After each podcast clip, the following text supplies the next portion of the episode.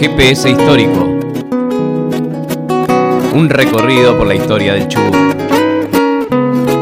Un ciclo de la Secretaría de Ciencia, Tecnología, Innovación Productiva y Cultura del Chubut.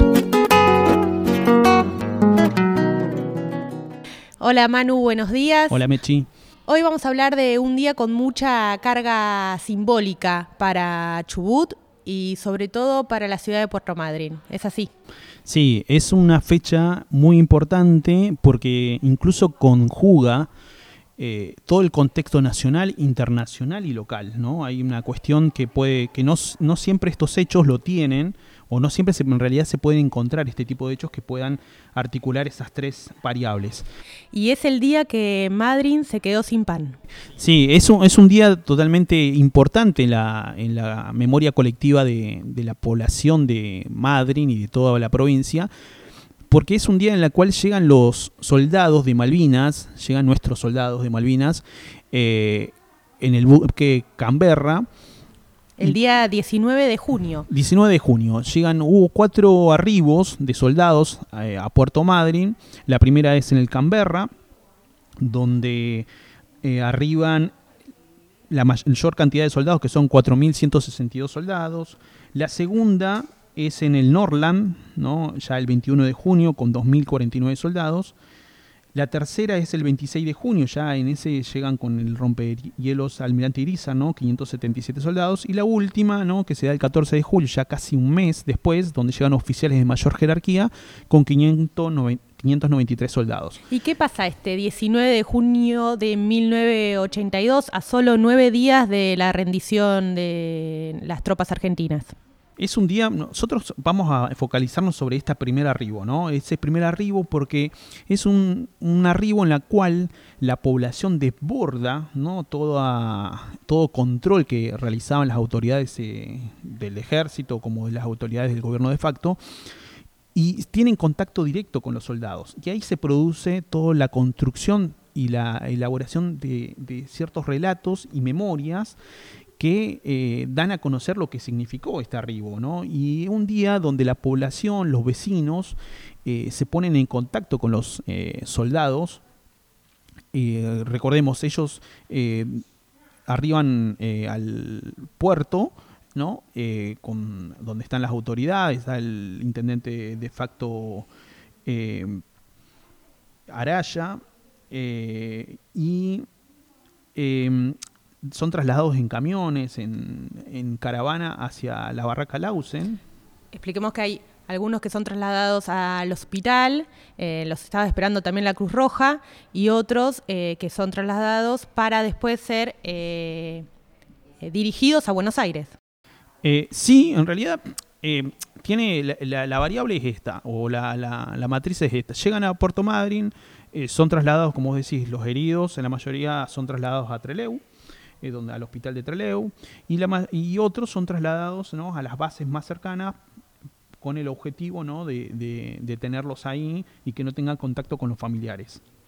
Hay toda una construcción que ellos mismos, los, los excombatientes, te cuentan, de que ellos tenían mucho miedo también eh, de, tener contacto con la población, debido a que se les decía, ¿no? cuando venían ya en, o cuando eran trasladados, de que la población lo iba a apedrar, que ya habían destituido a Galtieri, en este caso es el presidente de facto que teníamos en esta época, y que iban a recibir maltrato por parte de la población porque eh, habían perdido la guerra. Pero no fue así, y mm. eso es lo que vamos a explicar de por qué es el día que Madrid se quedó sin pan.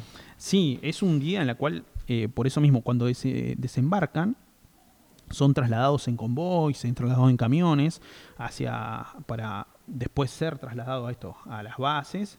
Bueno, en ese trayecto que hacen caravana la población desborda todas las medidas de seguridad y tiene contacto con, directo con los, con los nuestros eh, excombatientes, en este caso los soldados. Eh, y ahí es donde la población con todo el afecto, con todo el cariño, le brinda mate cocido, le brinda queso, manteca, pan, y aparece que Madrid, toda la población sale a comprar pan y le ofrece a estos soldados, por eso mismo ahí el nombre eh, que, quedó grabado, ¿no? el día que Madrid se quedó sin pan. y le, da, eh, le brinda ese afecto. Incluso hay eh, soldados que son llevados a las casas por horas ¿sí? Eh, de las familias, donde le dan un mate cocido, le brindan abrigo. Y, y ese es la, el, el efecto que tiene en toda la población esta fecha. Y es así como lo describe Mónica Durán eh, en su libro. Sí, El Madrinazo es un libro que, que invitamos ¿no? a, a, que lo lean. Es una, una, historiadora de nuestra querida localidad de Madrid, donde escribe sobre esta, y hay un rescate muy profundo sobre las memorias de, de esta época y sobre todo de esta fecha. Marcos nos lee un, tra un trayecto.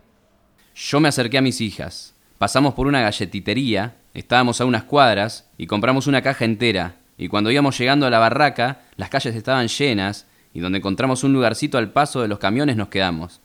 Yo abro la caja y se la ofrezco. Eran tantas las manos que se metían en la caja y yo decía, agarren chicos, agarren. Y se me da por preguntarle a uno de ellos, ¿qué más podemos hacer por ustedes? Avísenle a mi mamá que estoy vivo. Agarramos la caja y empezamos a anotar nombre y apellido y número de teléfono pero como el camión iba avanzando no pudimos anotar todos los que hubiésemos querido. Entonces nos fuimos al negocio, Casa Torrejón, porque en casa no teníamos teléfono, y empezamos a llamar. Fue muy emocionante. Al primero que llamamos le dimos la noticia y dio un grito de alegría y no se escuchó nada más.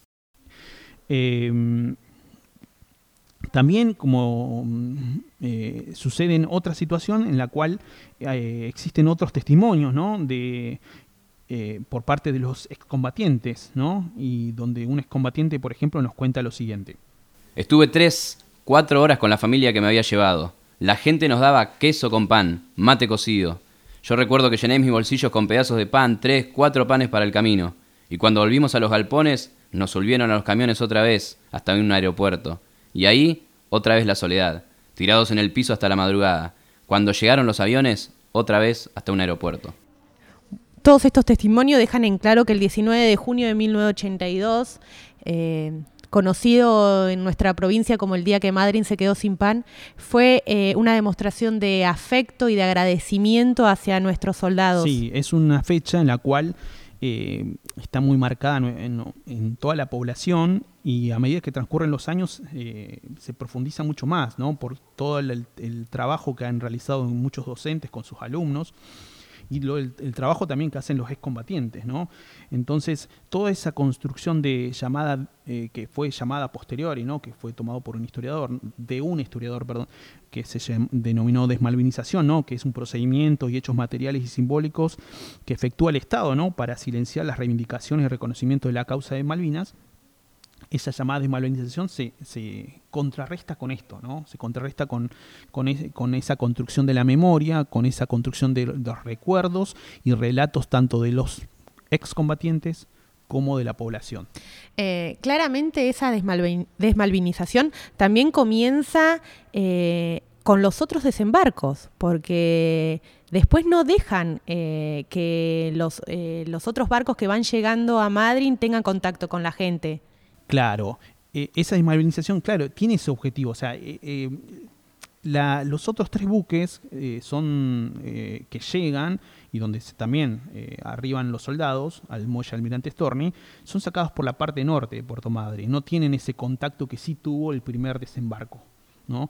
Entonces, hay una clara, hay una construcción de que el Estado no quiere el vínculo entre, o quiere no borrar, quiere, ¿no? no quiere que el pueblo vea cómo llegaron. No quiere que el pueblo tenga contactos con ellos sin que antes el ejército tenga el contacto con los soldados. Exacto. Bueno, para cerrar, eh, Mechi, eh, está bueno. Eh, vamos a, Marcos, si nos querés leer un, un, un pequeño fragmento. fragmento de la memoria de un excombatiente y que nos cuenta un poco qué significó para él el vínculo con la población, con el pueblo. Me trajeron como prisionero de guerra en el buque Norland, que me dejó en Puerto Madryn en junio de 1982. Los militares nos trasladaban de noche, sin mostrarnos a la sociedad, y durante una semana nos mantuvieron encerrados en Campo de Mayo, donde hicieron un sistema de engorde y de limpieza a cada uno de nosotros. Por último, nos hicieron firmar un pacto de silencio según el cual no podíamos contar nada de lo que había sucedido. Bueno, muchísimas gracias Manu por este relato. Eh, la verdad es que el día que Madrid se queda sin pan es eh, un día muy especial para todos los chubutenses. Eh, sí, Mechi, bueno, nos veremos en la próxima y seguiremos contando y contribuyendo ¿no? a esta construcción de la memoria mediante la historia. GPS histórico. Un recorrido por la historia del Chubut. Ciclo de la Secretaría de Ciencia, Tecnología, Innovación Productiva y Cultura del Chubut.